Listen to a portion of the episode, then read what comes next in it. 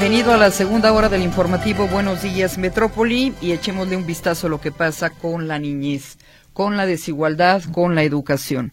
Un total de 6.4 millones de niños, niñas y jóvenes en México no asisten a la escuela, cifra que equivale a todo el estado de Puebla y a casi dos de cada diez personas que por su edad deberían estar en las aulas cursando la educación básica. En el marco del Día de la Educación, el Instituto Mexicano para la Competitividad subrayó que la población que enfrenta mayores obstáculos es la que corresponde a personas que hablan alguna lengua indígena, pues casi tres de cada diez no asisten a la escuela. Se trata de niños, de niñas y jóvenes que enfrentan barreras estructurales como el idioma, la falta de infraestructura, la lejanía de los planteles o las normas sociales que limitan su acceso a la educación de calidad. Este es uno de los grandes problemas que tiene que ver con la desigualdad educativa y es una cantidad alta, es una cifra preocupante. 6.4 millones de niños, niñas y adolescentes simplemente no tienen posibilidad de estudiar. Ya son las 7 de la mañana con 7 minutos. Le saludamos todo el equipo de la Estación de las Noticias y le invitamos a escuchar de nueva cuenta la efeméride musical que nos presenta Mercedes Altamirano. Reporte meteorológico. Julio Zamora, desde el Instituto de Astronomía y Meteorología de la Universidad de Guadalajara, nos presenta hoy el pronóstico del tiempo. Adelante, muy buenos días, Julio, bienvenido. Hola, muy buenos días. Un saludo desde el Instituto de Astronomía y Meteorología de la Universidad de Guadalajara. El tiempo para este 24 de enero es el siguiente. Tenemos que los estados del norte y noreste de la República Mexicana tendrán episodios de precipitación debido al ingreso de humedad del Pacífico mexicano en combinación con una zona de inestabilidad en dichas regiones, mientras que la región sureste y península de Yucatán también tendrán precipitación debido al ingreso de humedad de ambos océanos con una zona de ascenso, de eh, ascenso de, eh, de humedad. Para nuestro estado continúan las condiciones de tiempo estable, cielo mayormente despejado con alguna que otra nube dispersa por la mañana y tarde, hacia la noche un ligero incremento en la nubosidad, estarán dejando temperaturas máximas para el día de hoy alrededor de los 26 grados área metropolitana de Guadalajara, ligeramente más fresco hacia altos de Jalisco, norte de nuestro estado, mientras que hacia la zona costera más cálido, alrededor de 30 grados. Las mínimas para el día de mañana estarían entre 10 y 11 grados área metropolitana de Guadalajara, más fresco hacia altos de Jalisco, norte de nuestro estado, alrededor de 8 o 9 grados, mientras que hacia la zona costera ligeramente más cálidos, 20 grados. Y estas son las condiciones del tiempo que tenemos por el momento. Te agradecemos el informe, Julio. Muchas gracias y muy buenos días. Buenos días para ustedes también. Reporte meteorológico.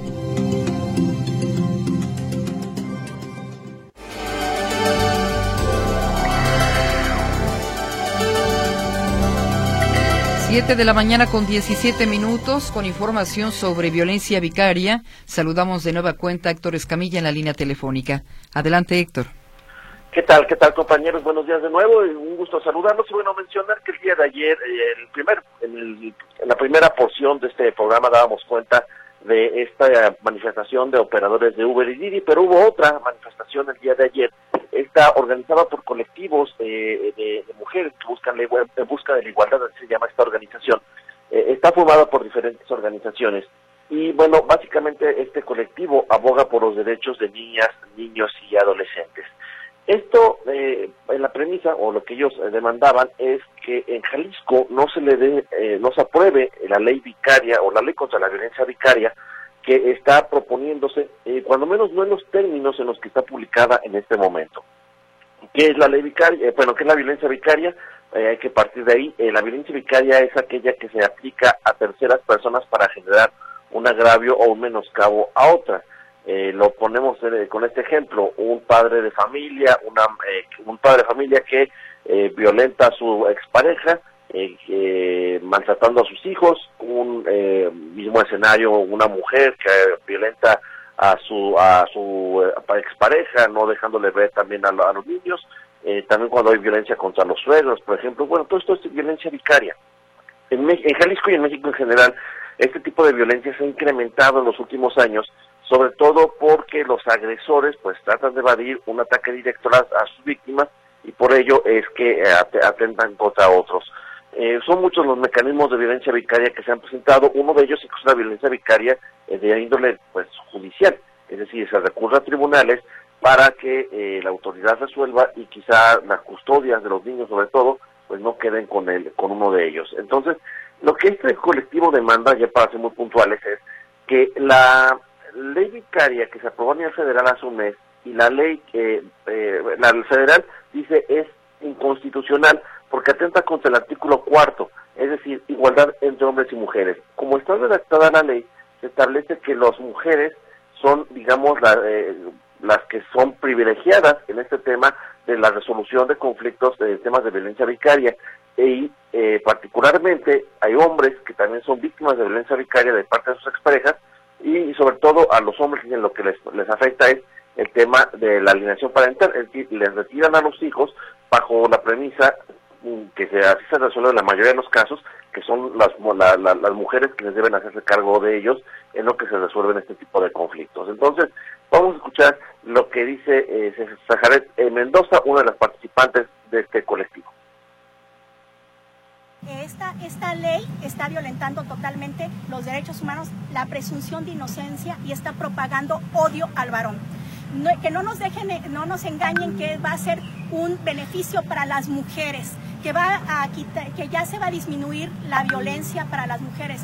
Yo soy mujer, soy orgullosamente este, pro vida, pro familia, soy madre, soy hija, y, aquí estoy hablando por nuestros varones responsables, porque también hay varones responsables. Hay padres que quieren tener derecho a una crianza con sus hijos. Y la mayoría, ahorita en, este, en estos tiempos, los varones sufren mayor violencia silenciosa si quieren levantar la voz por los derechos de sus hijos. Allí escuchamos los argumentos que se presentaron. Eh, la demanda, pues, que esta, que esta ley, eh, la federal, se modifique eh, y que se presente una acción de inconstitucionalidad la estatal, pues, que está en, en ciernes, se elabore a partir de este principio de eh, igualdad para que no, no haya o se prejuzgue en contra de los varones, sino que sea una ley con mayor universalidad. universalidad. Esta es la información, compañeros. Muy buenos días. Bien, Héctor, muchísimas gracias por tu reporte. Muy buenos días. Hasta luego. Hasta luego. Vamos a la otra línea telefónica. Claudia Manuela Pérez con más información. Claudia, adelante. ¿Qué tal? Gracias. Muy buenos días.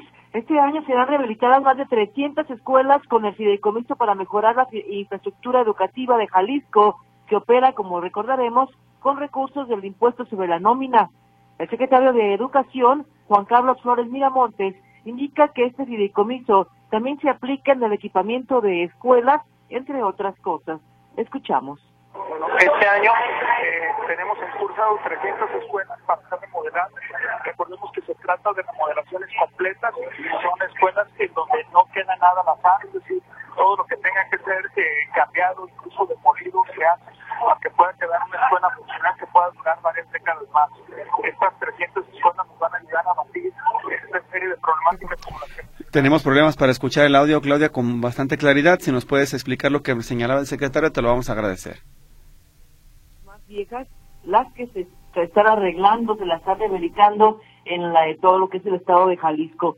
El funcionario entregó casi 1.500 televisores inteligentes eh, para 170 secundarias técnicas con recursos del fideicomiso. También se van a entregar ese tipo de cosas con estos recursos. En total se van a entregar este año 10.000 televisores inteligentes a secundarias para pues apoyar el esquema educativo en escuelas secundarias técnicas en el estado de Jalisco. Y también el secretario de Educación habló sobre el frío que ya está por terminarse. Él dice que en términos generales se presentaron afectaciones menores en escuelas por la temporada de frío y señala el secretario de Educación Juan Carlos Flores Miramontes que también el ausentismo de estudiantes fue mínimo, sobre todo en la zona norte del estado, donde hubo un poco de ausentismo, dice, pero no pasó a mayores. Escuchamos.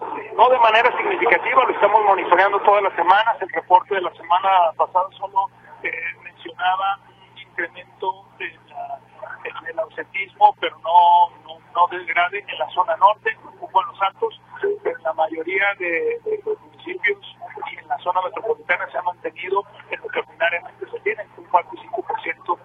4 o 5% de ausentismo solamente, dice el secretario de Educación, Juan Carlos Flores Miramontes, y pues bueno, ya está por terminarse el frío. También comentó que en estas vacaciones de invierno, seis escuelas fueron este pues eh, atracadas por delincuentes, dice que se llevan pues, material, principalmente algunas computadoras, seis escuelas, cuatro de la zona metropolitana de Guadalajara.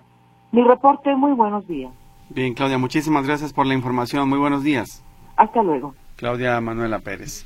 Tenemos participación del auditorio, hay algunos mensajes de usted, le agradecemos su comunicación y, por ejemplo, dice Adriana Baltasar que quiere el teléfono de quien asesora sobre pensiones, enseguida se lo buscamos y se lo compartimos. Hay una queja de que en la colonia San Sebastianito están en las fiestas y desde las seis están con cuetones, ¿cómo es posible y el ayuntamiento no hace nada? La delegada es de la colonia y tienen todo el apoyo, dice Alma Jiménez en su inconformidad. Por otro lado, nos refieren acá, dice, tengo un ejemplo, el cual en la mayoría los días de los días, los viajes que salen en Uber, ese es el precio. Dice, trabajo de 12 a 16 horas por día, pongo 20 litros de gasolina, al día 25.60 por litro, debemos ir por el pasajero, el taxi lo tomas en la calle o no va por ti, es extremadamente bajo lo que sale. Él quiere decir pues que prácticamente no le está quedando dinero suficiente con lo que se gasta para ser chofer de Uber. Rosa Cárdenas, por su parte, felicita a Mercedes Altamirano y al equipo por la efeméride musical. Dice que su mamá conoció al doctor Tirado en el Hospital Juárez. Era una persona muy sencilla y muy humana. Así es de que le agradó la efeméride el día de hoy, dedicada al doctor Tirado. Bien, y otro mensaje refiere preguntarles qué opinan de los nominados para los Oscars de este año que se anunciaron ayer. Dice Elizabeth Pérez pues era de esperarse. Yo de mi parte le diría que la película de Oppenheimer, pues prácticamente se iba a llevar casi todas las nominaciones. La que sí me sorprende es Extrañas Criaturas, primero porque es una cinta mm, pues casi surrealista y realmente no he podido verla eh, con detenimiento, pero el tráiler muestra una historia medio extraña basada en un libro habrá que verla, pero tiene altas expectativas, más incluso que Barbie, ¿no? La de eh, extrañas criaturas. Y de ahí en más, pues eh, otra de las que sorprende a lo mejor que alcanzó a colarse, que yo creí que iba a quedar totalmente fuera, era la de los asesinos de la luna, no en todas las categorías, pero tiene algunos espacios. Que además este actor que interpretó a Ken en la película de Barbie, pues eh, un poco molesto porque dice es eh, una película que habla sobre el feminismo, sobre el empoderamiento de las mujeres. Barbie representa eso, todas las eh, profesiones y la inclusividad en este caso, y sin embargo el único nominado fue un hombre. y lo ponen no la directora, ni la actriz. Exacto. Sí. Nada más, América Ferrara creo que está como actriz secundaria, mm. pero nada más. De ahí en más, este, no, ni la canción esa también se la pusieron al famoso Ken. Entonces, hay que revisar la ceremonia el próximo mes de marzo y veremos finalmente qué es lo que dice. Primero hay que ver las películas, ¿no? Las que están pendientes, que son varias, así que de ese tiempo porque luego no alcanza. Bien, eh, son las 7 de la mañana con 27 minutos. Vamos a hacer una pausa, regresamos con más información. Decirle a usted que el incidente que se presentó en el túnel de López Mateos fue el choque de una patrulla de la Policía del Estado que eh, al circular por López Mateos y al ingresar al túnel prácticamente en la zona de, de, Manuel Acuña, en el sentido de norte a sur, derrapa, se estrella contra el muro de contención y queda lesionado el conductor. Llega finalmente el equipo de la Cruz Roja para atender a uno de los heridos. El vehículo ya fue retirado, pero el problema sí fue que se generó congestionamiento vial en la zona. Así que a estas alturas ya debe estar todavía complicada la situación, pero por lo pronto el túnel ya fue liberado para que usted lo tome en cuenta. Agradecer a José Luis Jiménez Castro y José Luis Escamilla que nos compartían esta información de lo que sucedió en la avenida López Mateos norte al cruce con la calle de Manuel Acuña en la colonia Lomas de Guevara de Guadalajara. Y por otro lado, nos envía saludos don Juan José Pérez, dice saludos desde Madrid. Acabamos de llegar y ya los estamos escuchando, así que pues eh, saludos a ustedes allá en Europa. Ah, qué envidia, y ¿Cómo está el clima? Que nos cuenten. Quiero saber cómo están las temperaturas. En Estados Unidos había un registro de más de 70 muertes por el frío. Sí, la onda gélida estuvo tremenda en la zona centro del país y eh, entre las imágenes eh, impactantes que llegaban de aquel lugar era el lago Michigan también cubierto de una eh, fuerte capa de hielo, además de las eh, grandes cantidades de nieve en caminos, carreteras y afectaciones a, las personas. Dice don Carlos Cuellar que Uber, aparte de las tarifas, pide seguridad, pero muchos traen, por ejemplo, vidrios polarizados. Eso es inseguro para los usuarios porque hay la posibilidad de que pueda suceder algo en el automóvil como un asalto y nadie se entera. De 100 automóviles, 90 andan con vidrios polarizados. No sé de dónde sacó ese dato don, don Carlos Cuellar, que de, de 100, 90 están polarizados. Pero bueno, le abona su comentario, dice que su hija en una ocasión pidió un Uber, pero como traía vidrios polarizados lo canceló. Así hizo cinco veces porque todos andaban así. Tuvo que irse en uno con vidrios polarizados, pero los bajó con el frío que hacía. Es, eh, digamos, la observación que hace don Carlos Cuellar, también como una recriminación precisamente al servicio de, de Uber, sobre todo en materia de seguridad. Lo cierto es que la plataforma ya ha dejado todos los controles de seguridad, de calidad, de servicio, están solamente para recaudar y se han convertido nada más en un ente administrador. Ya no hay contacto con los encargados, no hay nadie que de los representantes que te dé soluciones y ha venido a menos la verdad es el servicio entonces pues está ahí porque la gente lo necesita pero de que siga con la calidad con la que inició de eso ya no queda nada no no bueno te permitían conectar tu teléfono celular te ofrecían una botellita eh, de agua de agua por ejemplo eh, tú escogías la música si ibas en el automóvil, pero sobre todo se consideraba un servicio muy seguro, que era lo más tranquilizante para el usuario. Así es. Y, y limpio. Eso ya no está, ¿no? Aunque, mira, yo tomo mucho Uber y tomo a veces taxis amarillos. Eh, no voy a generalizar, pero creo que los taxis amarillos dejan mucho que desear desde la limpieza, el trato, eh, digamos, eh, muchos van llenos, es muy difícil que de repente puedas tomar un taxi, un taxi. Eh, es nada más mi opinión personal porque yo no puedo hablar de, de la experiencia del resto de la población, pero, creo que aún sobre el servicio de plataformas los taxis amarillos quedan mucho a deber. Aparte del abuso en la negociación de la tarifa, porque si se respetara el taxímetro sería sencillo subirte y que te dé la tarifa que te marca el aparato. En Uber lo que algunas personas optan es por decidir utilizarlo además porque cuando usted solicita el servicio de origen a destino, la plataforma le dice cuánto le va a costar y hay, hay en algunos casos que son estimados y la tarifa es dinámica, pero pues son los casos en los menos en los que sube el precio, pero con los amarillos hay que negociar, hay que estar a expensas de cuánto te quieren cobrar y creo que eso es lo inadecuado, es lo que más les pega, me parece, a los tradicionales. Y el mantenimiento de los vehículos, pues eh, sí, deja deja mucho que desear. Alguna vez me subí a un taxi amarillo, de, prácticamente el asiento de atrás eran, eran tablas, es decir, ni siquiera el, el asiento estaba acoginado, no tenía ninguna pues ninguna comodidad. Y si le dije al taxista, oiga, este, ¿de qué se trata? Y persisten los casicazos, ¿no? Personas que tienen dos, tres, cuatro unidades y que están, traen a señores trabajando con la renta de los permisos con altas tarifas también de cobro, los que se benefician son ellos y el trabajador es el que se la juega en la calle arriesgando el tráfico, accidentes y la inseguridad. Sí, y reitero, no generalizo. Enhorabuena por aquellos conductores de taxis amarillos que tienen en buenas condiciones sus unidades y son amables y tratan de que el usuario pues tenga la mejor experiencia cuando tiene que moverse por esta complicada zona metropolitana. Así es. Vamos a más participación. Tenemos que ir a la pausa, Saúl. Te damos corte. Bueno, te damos corte y de regreso los deportes también en Buenos Días Metrópoli. Martín Navarro, bienvenido. Ya está listo con la información de los deportes. Muy buenos días, ¿cómo están? Griselda, Víctor, vámonos con la información. Bueno, ayer qué fiesta la que se armó allá en León, Guanajuato, para la llegada oficial, ya la presentación, la fiestota que se armó para recibir a Andrés Guardado con la casaca número 17 del cuadro Esmeralda. Eh, vamos a escuchar lo que dijo precisamente cuando ya lo anuncian como refuerzo. Llega, toma el micrófono y ante la afición, esto es lo que comenta. Estoy muy feliz de estar aquí, que nos espera un futuro ilusionante y simplemente que sepan que me voy a dejar todo en este verde, me lo voy a dejar todo por ustedes. Espero que se identifiquen conmigo.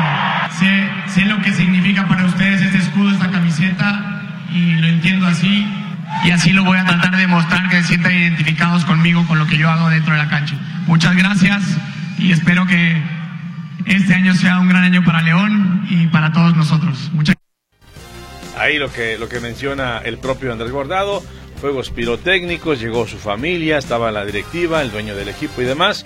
Y bueno, pues así, así comienza una nueva era en el fútbol para Andrés Guardado, ahora enfundado con la casaca verde del Club León. Y bueno, ahora viene otra, otro anuncio importante, porque ya Guadalajara a través de los periódicos saca un desplegado que dice, pues bienvenido a Chicharito Hernández. Es decir, ya es un hecho, prácticamente Javier estará de regreso con el equipo rojo y blanco y se espera que llegue en las próximas horas en vuelo privado y el sábado sea presentado ante la afición de manera oficial en el estadio Akron. Así que Chicharito regresaría al equipo del Guadalajara. Y en cuanto a la Liga MX, el día de hoy tenemos que hay tres partidos agendados, pero adelantados de la próxima jornada, que sería la jornada número 4. Los partidos son los siguientes, a partir de las 19 horas, Atlético de San Luis contra el conjunto de los Tigres, Monterrey Querétaro y a las 9 de la noche, Bravos recibe a las Águilas del América. En la Liga de Expansión MX, nueva derrota para el Tepatitlán. Alteños no camina bien en el torneo y ahora cayó 2 por 0 de visita con Atlético La Paz. Hoy, Leones Negros visita a Venados de Mérida. Presentaron la Copa Jalisco y vamos con la información. Se presentó ayer la sexta edición de la Copa Jalisco de Fútbol Amateur, que se realizará del 24 de febrero al 14 de julio de este año con nuevas reglas para asegurar que la mayoría de los integrantes del equipo sean del municipio al que representan y evitar problemas como los de la edición anterior, reconoce el gobernador Enrique Alfaro. Es justo lo que queremos ir mejorando. Se trata también de que haya buen nivel competitivo, pero que no se pierda la esencia de la Copa. Por eso se han establecido nuevas reglas y una comisión que va a garantizar que las representaciones de los equipos privilegien a la gente que nació en los municipios o que vive y radica ahí. Entonces ahora se refuerza esa medida y se reorganiza el tema de los encuentros, sobre todo para que en la primera ronda se pueda trabajar a nivel regional, pero sí ya a partir de las finales que los equipos puedan recorrer todo el estado. Es uno de los temas que estamos corrigiendo. El equipo ganador recibirá como premio un viaje a Argentina y el subcampeón se irá a Colombia. Notisistema Manuel Trujillo Soriano. Bien, por otro lado, ya se dio a conocer el tipo de jugadores que tendrá México para la serie que se llevará a cabo aquí en Guadalajara. Serie Copa Davis contra Dinamarca, donde la buena noticia es que no viene el mejor jugador de Dinamarca. Hablamos del 8 del mundo, que es eh, Holger Run. No estará presente, no quiso venir a jugar a nuestro país. Y bueno, México y Dinamarca, los días 3 y 4 de febrero en el Club Hacienda San Javier en esa primera ronda de los playoffs del Grupo Mundial. Por allá aparecen Alex Hernández, Alan Rubio, Rodrigo Pacheco, Ernesto Escobedo y Miguel Ángel Reyes Varela en el equipo mexicano. Pero para cerrar con dos temas, uno de ellos en el fútbol americano de la NFL, el mexicano Isaac Alarcón, incluido ya eh, con un contrato de reservas con el equipo de los 49 en la NFL como liniero ofensivo. Y en lo que respecta al béisbol de grandes ligas, hay nuevos miembros al Salón de la Fama. Se trata de el dominicano Adrián Beltré y los norteamericanos Joey Mauer y Todd Helton, quienes fueron elegidos para entrar a Copperstone en la ceremonia que se llevará a cabo el 21 de julio. Adrián González, el pelotero mexicano, no alcanzó con los votos para llegar al recinto. Lo que tengo en los deportes, gracias. Muy buenos días. Muy buenos días, Martín, muchas gracias. Es Martín Navarro con la información de los deportes. Vamos al corte y regresamos con el comentario del licenciado Abel Campirano Marín. El comentario en Buenos Días Metrópoli. Es miércoles, momento del comentario jurídico con el licenciado Abel Campirano Marín. Adelante. Griselda, Víctor, queridos amigos de Radio Metrópoli y de la buena onda, muy buenos días. El día de ayer, un matutino local puso como nota principal la siguiente. Se reparten cargos MC, Morena y PRI, precedida por el epígrafe que pone, por supuesto, en contexto al lector, y cito textual, asignaría Congreso esta semana siete magistraturas en Jalisco. Fin de la cita. La nota es firmada por Francisco de Anda y no puede ser más clara y nuevamente la voy a citar textualmente. La asignación de siete magistraturas por parte del Congreso de Jalisco favorecerá a las principales fuerzas políticas con representación en el Poder Legislativo local, confirmaron operadores de los diferentes institutos políticos. Fin de la cita. La nota no puede ser más preocupante. Bien sabido es que vivimos en una nación que optó por un régimen democrático, popular, federal y con una bien definida división de poderes en donde cada uno hace lo que le corresponde conforme a las atribuciones y a las obligaciones que le impone la Constitución y las leyes que de ella emanan. Y por supuesto, cada una de las entidades federativas sigue exactamente el mismo modelo, con excepción obvia de la existencia de senadores, dadas las estructuras del poder en nuestro país. En pocas palabras, existe un poder ejecutivo que administra, un legislativo que crea leyes y un poder judicial que las aplica. La independencia entre ellos es necesaria, aunque ciertamente resulta una cuestión muy, muy ambiciosa. La Presidencia de la República anunció que va a enviar al Congreso de la Unión este próximo día 5 de febrero un paquete de reformas constitucionales, entre las que se rumora va incluida la de elegir popularmente a los integrantes del Poder Judicial Federal para dotarlos de plena autonomía. La propuesta suena interesante, aunque un tanto quimérica por la ostensible dificultad en implementarla, y más aún ante la cercanía de las elecciones federales este próximo junio, en donde se van a elegir, entre otros, 19.000 cargos. Por supuesto, destaca el de la presidencia de la República y gubernaturas en nueve estados. La propuesta pareciese ser una entelequia. Sin embargo, tiene cierta dosis de razón por cuanto a tratar de implementar reformas para que el Poder Judicial Federal sea independiente y no incline la balanza de la justicia hacia quien le debe el favor de estar en el puesto y no a quien tenga la razón. Es decir, la intención de la presidencia es buena. Se reconoce como un buen intento para dotar de esa independencia al Poder Judicial, aunque por supuesto la forma no creo que sea la más adecuada ni tampoco factible. Acá en Jalisco también hay ruido. Es clara, es evidente la nula independencia en este sentido del Poder Judicial. Botón demuestra el encabezado de la nota que da origen a mi comentario. Se reparten cargos MC, Morena y PRI. El Poder Judicial no puede ser un botín político, no puede estar secuestrado por los partidos políticos. Qué triste destino de los ciudadanos que acuden a realizar sus trámites en búsqueda de la impartición de justicia si se van a encontrar con ese enorme peso encima, ese enorme obstáculo que brindará el respaldo de un organismo político a su contendiente y el magistrado que le toque resolver el asunto se va a enfrentar a un dilema tremendo. O le devuelve el favor a quien lo designó, o va a actuar con absoluta imparcialidad. En teoría suena fácil, cualquiera dirá que es obligación legal y deber moral de los justiciables decidir con base en la ley, aplicando los principios generales del derecho, y van a resolver un caso en estricta justicia, pero en la práctica, ¿esto es posible? ¿No les harán cosquillas los recuerdos del partido político que los puso allí en la silla? Y es que, entendido así, una práctica poco ortodoxa, pero muy simple para cualquier litigante, sería investigar cuál es el color partidista del magistrado en turno para acogerse a la protección del partido y asegurarse el éxito del asunto, aunque no tenga la razón, porque simplemente, y perdón lo coloquial, pero tiene la mejor palanca para poder mover la pesada maquinaria de la burocracia judicial a su favor. ¿Dónde queda entonces la autonomía del Poder Judicial? Se entiende que no puede existir plena independencia porque es evidente que los seres humanos, todos, tenemos sentimientos y a veces la emoción, la pasión dominan sobre la razón, pero lo ideal es que eso fuera la excepción y no la regla. La propuesta para la integración de tribunales, de magistrados, debiera correr a cargo de las universidades, de los colegios de abogados, que harían sus propuestas entre personas con probada capacidad, con probada honorabilidad y lo más importante, a ciegas, sin cartitas de recomendación ni tarjetitas de referencia, llamadas telefónicas.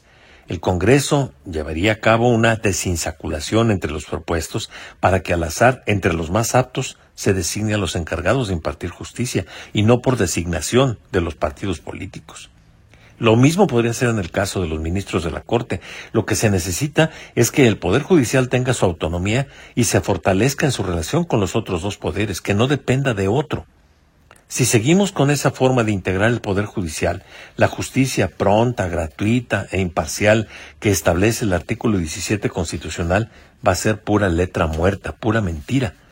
Por eso Francisco Bulnes, el gran historiador de la época porfiriana, decía con mucha certeza, En un mundo donde el derecho se encuentra subordinado a la política y al dinero, solo los temibles tienen posibilidades de sobrevivir. La pregunta será inevitable. ¿A quién te debes? ¿Al partido político que te designó? ¿O a los ciudadanos que cándidamente, que ilusamente, están esperando que les impartas justicia? Hasta aquí el comentario. Gracias por su atención y que tengan un buen día. Muy buen día, lo esperamos la próxima semana, licenciado Abel Campirano. Gracias. El comentario en Buenos Días Metrópoli.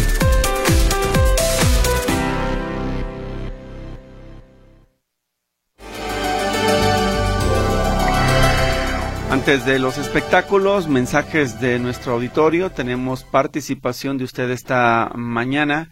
Dice, ayer leí que los policías se manifestaron para exigir un aumento de sueldo. Dicen que la mayoría de ellos gana menos de 10 mil pesos mensuales y que muchos policías municipales ni siquiera cuentan con seguro social, ni derecho a la pensión ni la vivienda.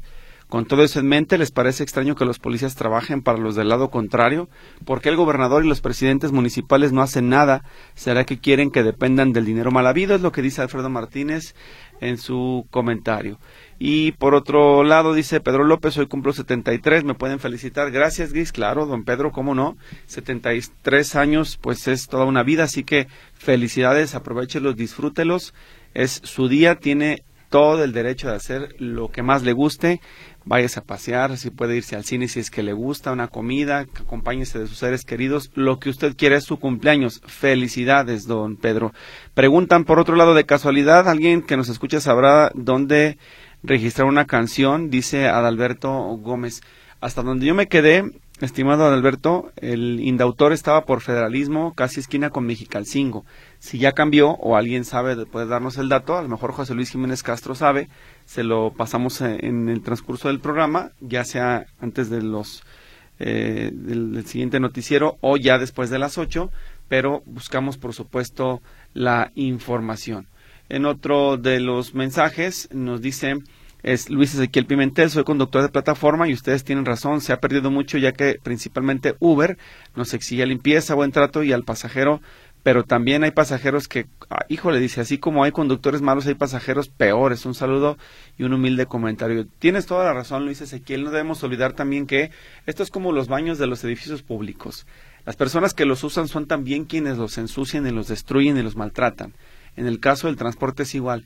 Yo no entiendo cómo hay personas, o sea, que nunca se han subido a un carro, propio o extraño, se bajan y unos portazos que le dan a los pobres vehículos, que no procuran ni siquiera sacudirse los pies, por lo menos antes de entrar al vehículo. Si tienen basura, llevársela de regreso, eh, no estar rascando los, las molduras, los plásticos, los asientos de tela o de piel. Eh, no lo sé, es un asunto como de sentido común, pero hay personas que no cuentan con él, entonces es un maltrato permanente a los vehículos porque son de uso común, son públicos, pero son para todos, entonces hay que cuidar las cosas. Entonces, eh, sobre todo los autos nuevos, mire usted, acerca la puerta y prácticamente cierran solos, entonces sí hay personas que son muy inconscientes, así que Luis Ezequiel Pimentel, tienes toda la razón, tienes razón en ese comentario. Hay usuarios también de los vehículos de plataformas y de los taxis que son cosa seria. Dice otro mensaje, Enrique Alfaro es un mentiroso, fuera Movimiento Ciudadano y Lemos miente. No dice por qué ni nada, simplemente nos deja el comentario esta mañana. Pues vamos a cosas más amables. Katia Plasencia Musiño está lista ya con el reporte de los espectáculos. Katia, adelante.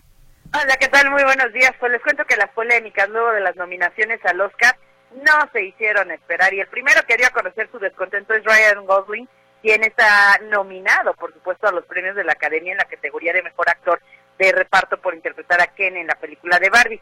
Sin embargo, este actor reveló que se siente decepcionado porque Greta Gerwig, quien dirige el filme, y Margot Robbie, quien interpreta pues a la muñeca, no fueron consideradas por la Academia de Cine de Hollywood.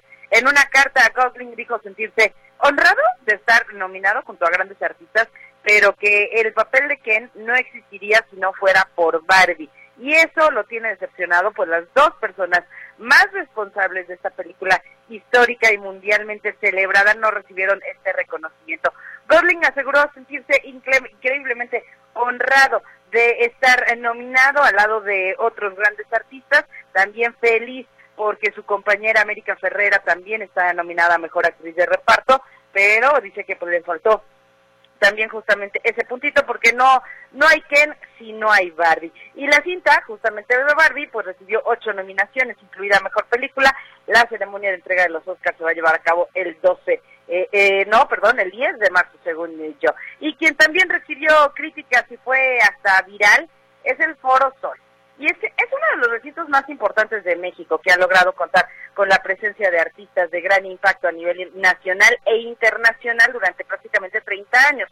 Sin embargo, en este último año, pues se anunciaron una serie de modificaciones que han quedado, que han dado de qué hablar, por supuesto. Y es que para empezar, se anunció que el inmueble va a ser remodelado y también posiblemente va a cambiar de nombre. Los últimos conciertos que habrá justamente ahí en el Foro Sol antes de los cambios son Twice, es el 2 y 3 de febrero, es decir, ya la próxima semana, y se espera que Metallica sea el que inaugure el estadio GNP, es decir, el nuevo nombre del recinto, y que esto sería para septiembre de este año. Aunado a esto, bueno, pues algunos conciertos y festivales tuvieron que cambiar de sede, como es el caso del Vive Latino 2024, que se iba a llevar a cabo, ahora se va a llevar a cabo en la curva 4 del Autódromo Hermanos Rodríguez. Y bueno, pues tras este anuncio de Estadio GNP en lugar del Foro Sol, pues hay muchísima gente que se molestó y a través de las redes sociales, empezaron a decir que ellos no, no están de acuerdo con esto. Obviamente dice debido a, eh, a que siempre se le ha conocido como el Foro Sol, pues no le vamos a cambiar el nombre, no le vamos a llamar de otra manera, pues que no sea Foro Sol, porque será casi imposible por tradición y por respeto. Por supuesto, nombrarlo de otra manera, pues no, no sería posible. Y para los seguidores del fenómeno mundial del juego del calamar, les tengo buenas noticias y es que Netflix anunció oficialmente la segunda temporada de este drama de supervivencia coreano y a pesar de que los contratiempos, de todos los contratiempos causados por huelgas que afectaron el calendario de lanzamientos de algunas producciones el año pasado, pues esta plataforma promete una gran variedad de programas para este año. Además del juego del calamar, también se habla que en este mismo año se va a estrenar la segunda temporada de La Diplomática, la tercera temporada de Los Bridgerton y la segunda temporada de La Emperatriz. Pero esto no es todo, porque también se vienen nuevas producciones como Tres Cuerpos en Problemas, que es de los creadores de Juegos de Tronos, Cien Años de Soledad, que es colombiana, y justamente está basada en la novela de Gabriel García Márquez, y Cena también de Brasil, que también se estrenará pues en algún momento de este 2024, pero eso es prácticamente lo que acaba de anunciar Netflix. Y por último les cuento que la actriz Kristen Stewart, ella está ansiosa por debutar como directora de cine, sin embargo, no se trata de un proyecto más en su carrera, sino que es tan especial que está dispuesta a renunciar a volver a actuar hasta que encuentre una manera de poder realizar su proyecto que hasta el momento lleva por título La cronología del agua. Hasta aquí el reporte de los espectáculos, pero más información y todos los detalles. Tenemos información de Sergio Andrade, dónde está después de estas demandas que está debe de enfrentar en Estados Unidos, pues te lo vamos a contar a las 11 de la mañana en Nota por Nota en La Buena Onda y a las 12 del día en Tercera Llamada de Radio Metrópoli.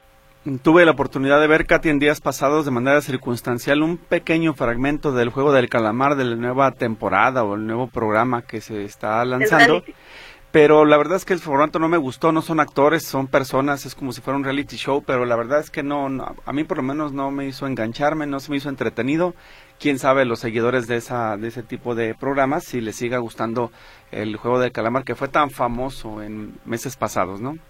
Sí, claro. No, lo que dices es el reality justamente y sí, no no gustó, no no fue exitoso y es por eso que al parecer nada más se va a quedar en eh, primera y única temporada, no va a haber más pero sí se viene una segunda temporada con actores del juego del calamar, pero también se habla de que va a haber momentos en los que no va a haber guion y los van a dejar que hagan o que actúen lo que ellos quieran. Veremos si a la gente le gusta eso, que creo que pues no no va por ahí lo de las series. Claro, bueno, y con la diplomática interesante porque habla de política internacional, si te escuché bien es Bridgerton, la que es de, de época, ¿no? Pues sí, sí, sí, los Bridgerton, que justamente Julia King es la autora de los libros, y tuvimos la oportunidad de hablar en exclusiva con Radio Metrópoli ahora que vino a la FIL. Bien, pues vamos a ver qué nos deparan esas segundas temporadas. Gracias, Katia. Un bonito día para todos. Igual para ti es Katia Plasencia Musiño con el reporte de los espectáculos. Llegó el momento de dar espacio al noticiero Notisistema de las 8 de la mañana. Enseguida estaremos de regreso con la tercera y última hora de Buenos Días Metrópoli.